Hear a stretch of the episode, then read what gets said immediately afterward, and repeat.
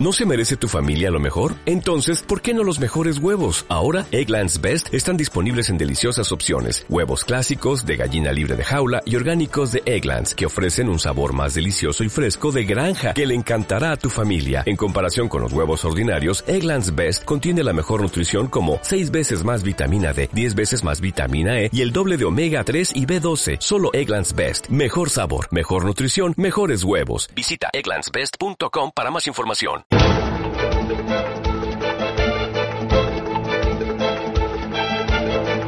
En Radio Intereconomía, la entrevista capital con Susana Criado.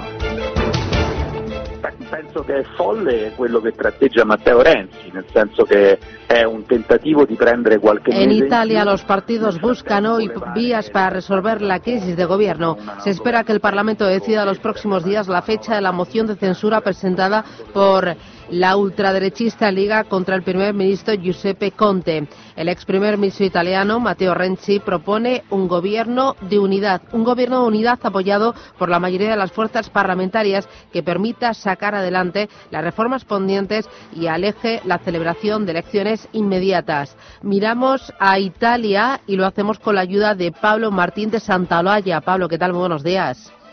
Hola, ¿qué tal? Buenos días, Susana. Fenomenal, que es eh, profesor de Relaciones Internacionales de la Universidad Europea. Cuéntanos qué es lo que ha pasado en las últimas horas que se ha precipitado esta crisis de gobierno allí en Italia. Sí, la verdad es que era una crisis de gobierno que desde que el 26 de mayo pasado en las elecciones europeas Salvini casi doblaran el número de votos, a, mm, eh, bueno, más que doblar, a sus eh, socios de gobierno del movimiento Cinque Stelle, eh, se cualquier momento Salvini pudiera hacer el gobierno y ese momento pues ha llegado ahora, eh, sobre todo coincidiendo con una encuesta en el Correo de la Sera que le da más del 50% de intención de voto ante unas eventuales elecciones, si juntaba eh, sus votos con los de los otros dos partidos de la coalición del centro de derecha, de la que forma parte desde hace ya pues, eh, más o menos unos dos tres años, y eh, a partir de ahí, claro, eh, la crisis se hace particularmente grave por el hecho de que eh, por calendario va eh, coincidiría la celebración de elecciones anticipadas con la elaboración de los presupuestos generales del Estado que hay que presentar a la Unión Europea. Recordemos que la fecha límite es el 15 de octubre y son unos presupuestos particularmente delicados porque Italia no incumple las normas del Pacto de Estabilidad y eh, no, eh, no es en principio alternativa alguna el prorrogar los que actualmente existen. Mm, eh, Salvini se ha hecho fuerte por las últimas encuestas, ¿no? Por los últimos sondeos que se han publicado allí en Italia. Sí, eh, hombre, se puede eh, si si seguimos las encuestas que han publicado diversos medios, pero sobre todo del Instituto Ipsos, que es el, el más prestigioso de Italia, ya en septiembre de 2018, y gracias a su muy eficaz política de puertos cerrados a toda la cuestión migratoria, eh, Salvini ya había logrado colocarse por delante del movimiento Cinco Estrellas, que sin embargo, solo meses antes, le había doblado el número de votos. Ahora bien, eh, habría que consolidar esa posición, lo ha ido haciendo a lo largo del año eh, en las diferentes elecciones regionales, hasta en siete elecciones, en todas ellas, ha arrasado la Liga al movimiento Cinco Estrellas. Pero claro, Salvini el problema fundamental es que en Italia hay un dicho que es que quien hace caer un gobierno luego lo paga en las urnas y no encontraba el momento de conseguir hacer el gobierno sin aparentar que es que realmente él quería ir a elecciones porque era lo que le convenía en este momento y ahora ya eh, ha roto la baraja eh, cuando se ha producido una moción en relación a alta velocidad que ya ha sido la gota que colma el vaso de las divergencias entre ambos partidos. Claro, y ha roto la baraja porque se ve crecido, porque le está dando réditos eh, su discurso populista, ¿no? Porque él lo que insiste es que eh, quiere una Italia con derecho a la seguridad, con derecho al trabajo, con derecho a la salud para todos los italianos, pero no dice eso cómo hay que pagarlo, no habla ni de deuda ni de déficit. No, no, no, eso, eso desde luego. Hombre, vamos a ver, el populista es el discurso de ambas formaciones. Lo que pasa es que eh, la contraposición entre Matteo Salvini y Luigi Di Maio, el líder de Cinco Estrellas, es eh, muy significativa. Es decir, se ve eh, Di Maio es una persona con muy poca formación, con apenas carácter, frente a un Salvini que se le ve como el nuevo hombre fuerte en Italia. Eh, y, y, bueno, pues a partir de ahí, él, bueno, pues ha, ha puesto en marcha toda esa retórica demagógica populista, es decir, que, bueno, basada en aprovechar el malestar existente en la sociedad italiana y eh, sin saber cómo eh, se va a financiar y, claro, pues eh, la última medida suya, que es hablar de un tipo impositivo único del 15%, la llamada tax flags, es realmente inviable en un país que hace solo un mes y medio se comprometió con la Unión Europea a recortar en 7.000 millones el gasto porque hay que recordar la descomunal deuda pública que tiene Italia, que está ya cercana al 135% sobre su PIB nacional, y, eh, como digo, eh, Salvini no sé cómo piensa financiar todas esas medidas populistas, pero hoy por hoy los italianos solo ven en él el hombre que puede salvar a Italia de todos sus males. Ya. Eh, ¿Qué escenarios abren a partir de ahora? ¿Qué es lo que puede pasar, Pablo? Pues lo decías muy bien en la presentación.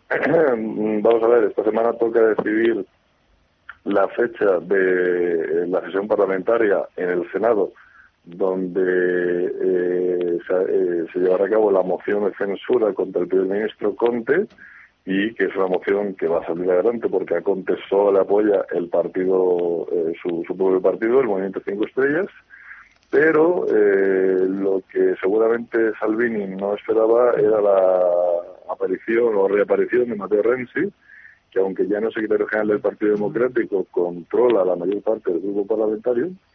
Y, eh, claro, eh, Renzi em, tiene dos problemas formales. Es decir, el primero es que él pensaba seguramente lanzar un nuevo partido en la primavera, porque esperaba elecciones para la primavera, y ahora al ver que con el adelanto de quiere Salvini si son en octubre, su partido no estaría preparado.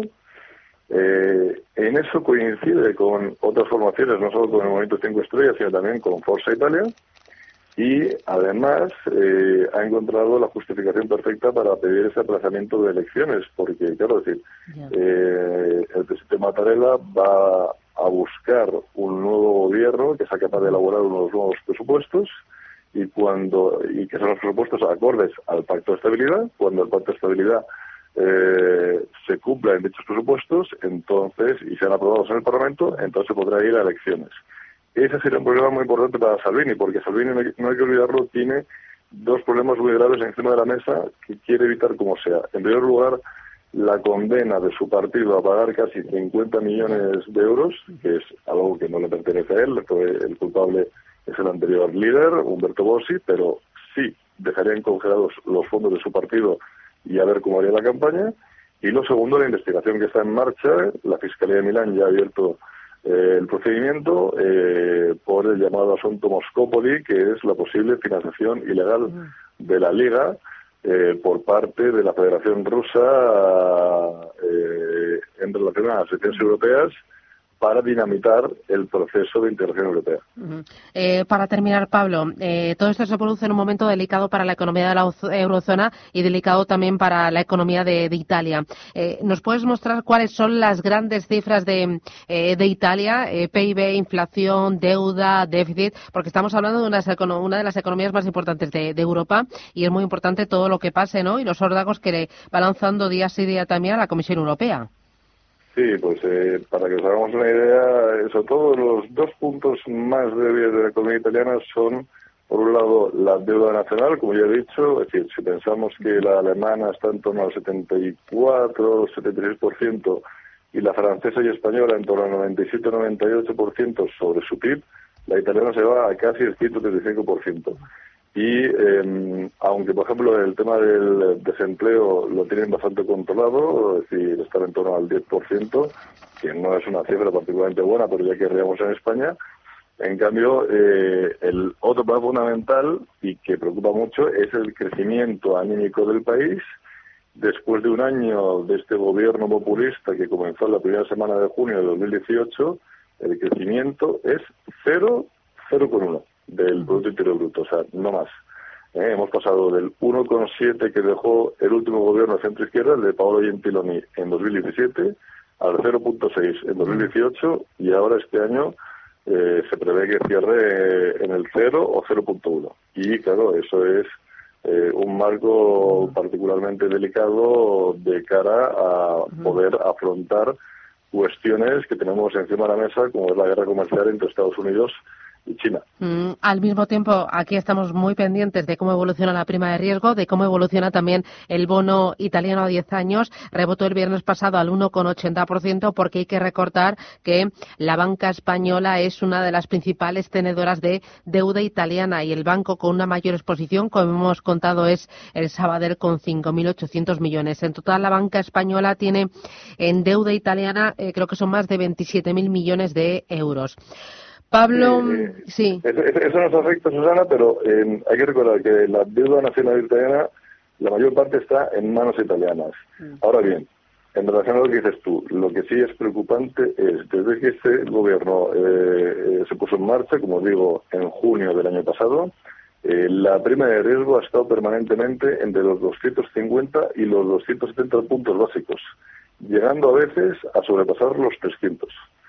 Y como digo, es decir, eso encarece muchísimo eh, el que las, las, letras del Tesoro italiano puedan entrar en el mercado eh, y, bueno, y, en definitiva poder financiarse y lógicamente nos va a afectar a nosotros que tenemos invertido un medio importante en la tercera economía de la eurozona.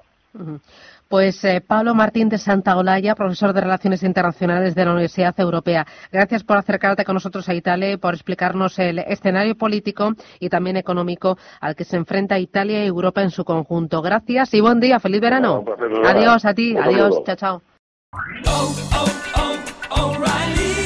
¿Necesitas ayuda? En O'Reilly Auto Parts te ayudamos. ¿Necesitas algún consejo? Te aconsejamos. Nuestros profesionales en autopartes están siempre disponibles para ayudarte a encontrar lo que necesites. Excelente servicio al cliente es solo una de las ventajas que ofrece O'Reilly Auto Parts. Los profesionales en autopartes. Oh, oh, oh,